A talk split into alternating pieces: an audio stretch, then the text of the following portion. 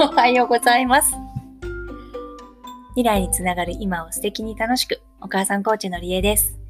今日はですね、週末に入りました。やっとお休みに入りました。えー、収録自体は今夜なんですけれど、ゆうきにちょっと付き合ってもらって、簡単に短く、えー楽しいお話ができたらと思ってます。ということで、ゆうきくんよろしくお願いします。声出してください。よろしくお願いします。ありがとうございます。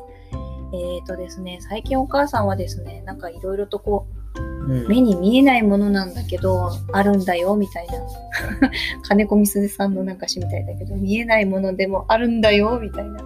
なんかこういろいろそういうものが気になりだしててですね、例えばあの、テレビのリモコン、ピッピッってやるとやっぱりあるわけだよね、きっと。あると思っているからこそ、こう、テレビのこうチャンネルを切り替えるときに、どうしても画面の前の方にこう、リモコンをピッて持ってったりするのって、やっぱり何か見えない電波が絶対に通ってるからだって意識があるんだと思うんだけど、そういう風に考えていったときに、ゆきさん的には、なんだろう、そういう見えないものだけどあるんだよ、みたいな存在って、例えば何か思いつくもの。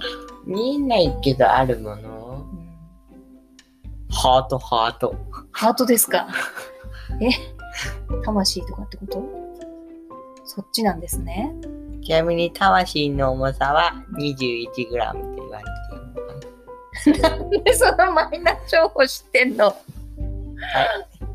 何で仕入れた情報ですか？インターネットです。へえ。どうやって実験したんだろうね。その話で終わりそうだよ、これ。別にいいよ。え、なんか他にも用意してたの？えっとね。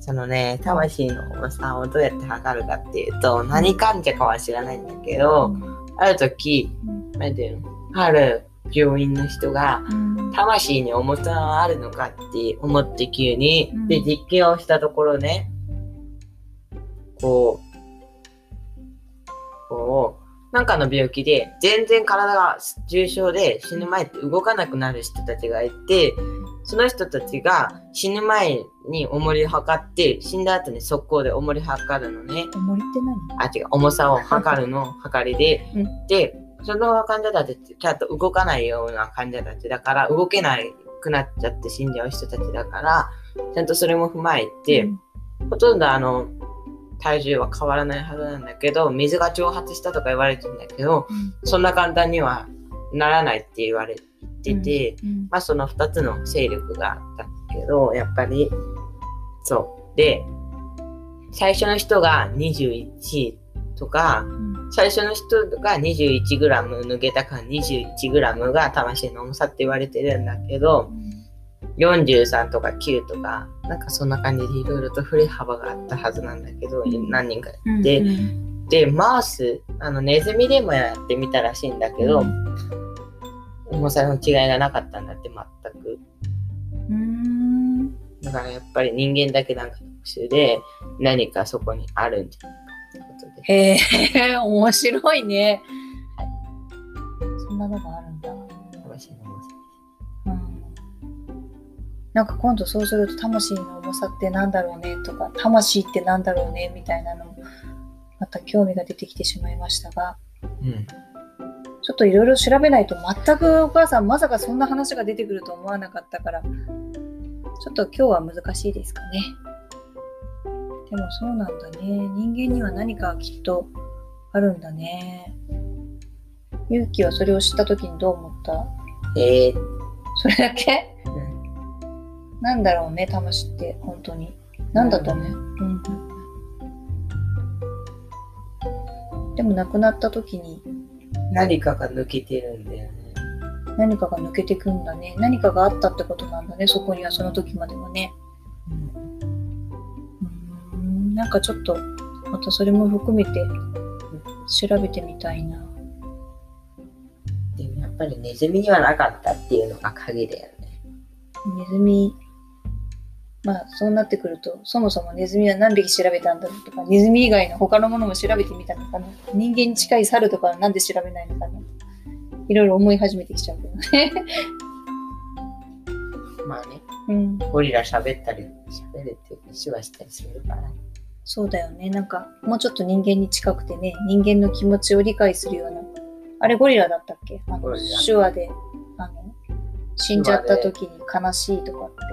手話で、なんか、なんだ、手話でなんか、そのゴリラが、うん。あの、犬か猫かな？どっちか忘れたんだけど、うん。あのペットが欲しいって言い始めたらしくて、うんうんうんペットか猫だったかな、うん。猫を飼って、子猫を飼ったんだけど、うんすぐ握りつぶすかなって思った。それは、ゴリラって握力500キロあるからなんか本当尋常じゃないよね。500キロって言われてるから、でゴリラって意外と高くすごいなんか頭良くて、うん。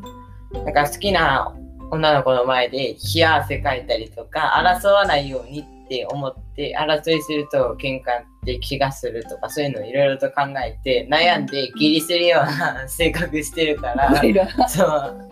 だから一番すごいあの高度な機能を持ってて、うん。感情に近いものも持ってて、うん。でペットがある時、うん。車にひかれちゃってたわけその子の子が。あ。ー。うん。で、なんかすごい落ち込んで悩んじゃっててで手話で「猫はどこに行くの?」って聞いたら、うん。あれだって痛みのないうん深い穴に落ちてくるって。うん。なるほどね。なんか、うん。なんかちょっとあの僕の記憶だから、うん。少しいろいろと違うところはあるかもしれないけど、うん。確かかいろいろ探すと不思議なこととかがあるということですね。まあ、あれだね。ゴリラ財団とか、ゴリラココとかで調べれば、多うん分出出てくてくる。るよね。ということで話が思わぬ展開のところになってしまったので、はい今日はこれのあたりで、はい、終終わりにしようかと思います。ちょっとね、目に見えない世界、いろいろなものをこうつなげていって、実際に感覚的にいろいろと感じながら新しい境地を持っていくっていうのにちょっと最近目覚め始めているお母さんで、まさかこういう展開になるかとは思いませんでしたが、まあ、たまには週末の朝だし良いかなということで、皆さんにとって見えない世界って何なんでしょうか？ということで、今日はこれで終わりにします。今日もお話聞いていただいてありがとうございました。これからもゆっくりのんびり楽しい配信していきたいと思います。ということで、今日も素敵な週末の一日をお過ごしください。ありがとうございましたあ。りがとうございました。